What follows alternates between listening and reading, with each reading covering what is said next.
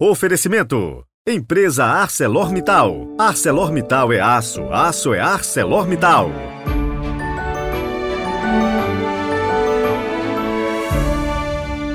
Olá, bom dia. Sejam muito bem-vindos ao nosso podcast desta quinta-feira, 2 de março de 2023. E eu começo este nosso encontro com uma frase que vem da primeira leitura de hoje, do livro de Esther, que diz o seguinte: não tem o Senhor outro defensor além de vós.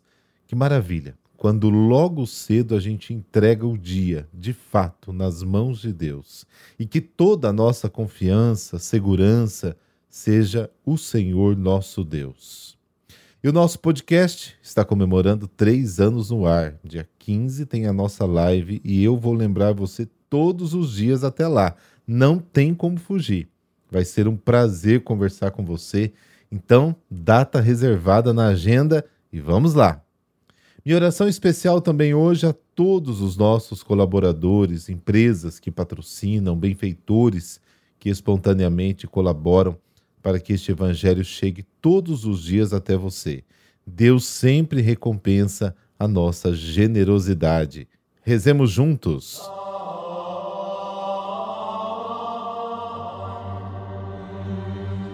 Pelo sinal da Santa Cruz, livrai-nos Deus, nosso Senhor, dos nossos inimigos.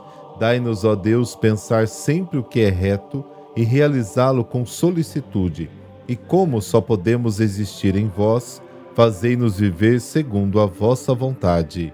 Amém.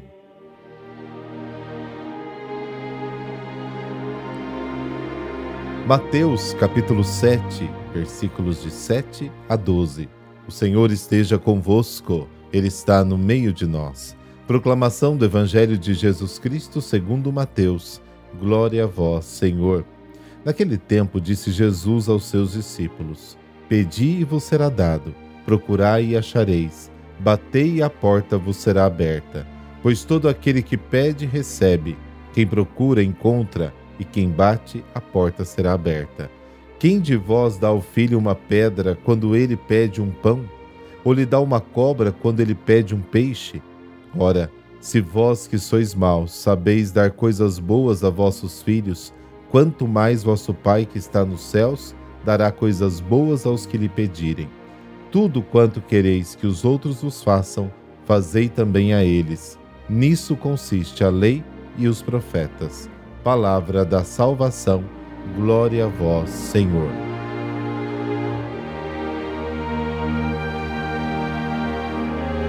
O cristão é aquele que quer ser como Cristo.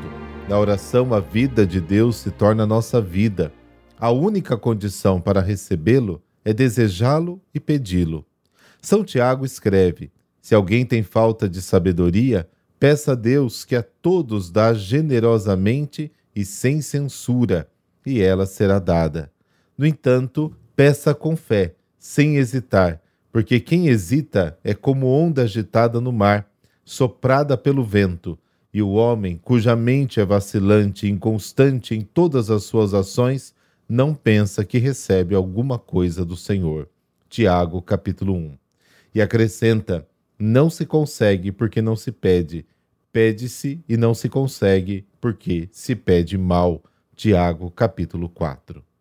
A oração é infalível se pedimos o que está em conformidade com a vontade de Deus, com uma confiança que tudo deseja e nada considera impossível, com uma humildade que tudo espera e nada exige.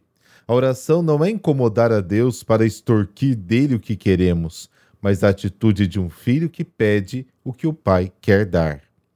Pedir, buscar, bater, são imperativos presentes que nos ordenam a continuar pedindo, buscando, solicitando, sem nunca nos cansarmos. Lucas 18. A condição para a eficácia da oração não é só a fé do homem, mas, sobretudo, a bondade de Deus, que é muito melhor do que qualquer pai. O que vale entre pai e filho vale incomparavelmente entre Deus e o homem que o invoca. O versículo 12 é geralmente chamado de regra de ouro.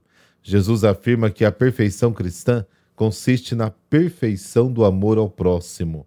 Todo o ensinamento do Evangelho se resume no serviço prestado ao outro, mesmo ao preço do próprio interesse, porque o outro é irmão. O imperativo faça exige um amor concreto e laborioso.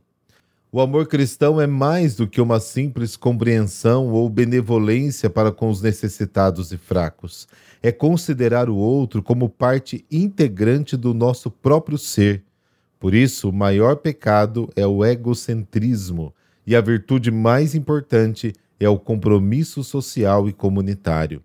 A regra de ouro consiste, sobretudo, na regra da identificação, ou, mais acertadamente, em saber colocar-se no lugar do outro, na capacidade de se colocar com amor e imaginação na situação do outro, mesmo a do inimigo.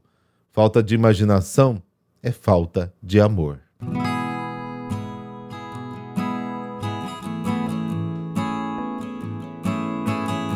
Santa Inês da Boêmia. Santa Inês nasceu em 1208. Pertencia à família real Otocaro I, seu pai, que era rei da Boêmia.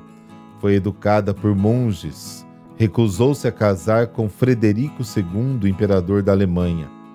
Foi uma mulher ativa e preocupada com os problemas do seu tempo. Dedicou-se de corpo e alma no serviço aos pobres, fundando para eles um hospital. Estabeleceu ali a pobreza absoluta, renunciando às rendas e vivendo de esmolas e doações incentivou e apoiou os franciscanos e as clarissas, e para eles fundou dois mosteiros. Santa Clara, quem devotava grande amizade, escreveu-lhe numerosas cartas e a chamava de metade de minha alma. Numa das cartas, Santa Clara dizia a Santa Inês: Eu me alegro de verdade, ninguém vai poder roubar-me essa alegria, porque já alcancei o que desejava abaixo do céu. Vejo que você, sustentada por maravilhosa sabedoria da própria boca de Deus, já superou astúcias do esperto inimigo, o orgulho que perde a natureza humana e a vaidade que torna estultos os corações dos homens. Vejo que são a humildade, a força da fé e os braços da pobreza que a levaram a alcançar o tesouro incomparável escondido no campo do mundo e dos corações humanos com o qual compra-se aquele por quem tudo foi feito do nada. Eu a considero, num bom uso das palavras do apóstolo, auxiliar do próprio Deus, sustentáculo dos membros vacilantes de seu corpo inefável. Santa Inês ingressou mais tarde no convento das Clarissas, por ela própria fundado, onde foi nomeada abadesa. Morreu no dia 2 de março de 1282, em Praga. Deus nosso Pai. Em vosso Filho Jesus nos revelastes vossa face cheia de misericórdia, de ternura e de amor. Nós nos agradecemos e vos louvamos por nos ter dado Jesus como nosso irmão, Deus conosco para sempre. Exultamos de alegria porque as vossas promessas se cumpriram. Já experimentamos aqui as alegrias do vosso reino de justiça e de paz.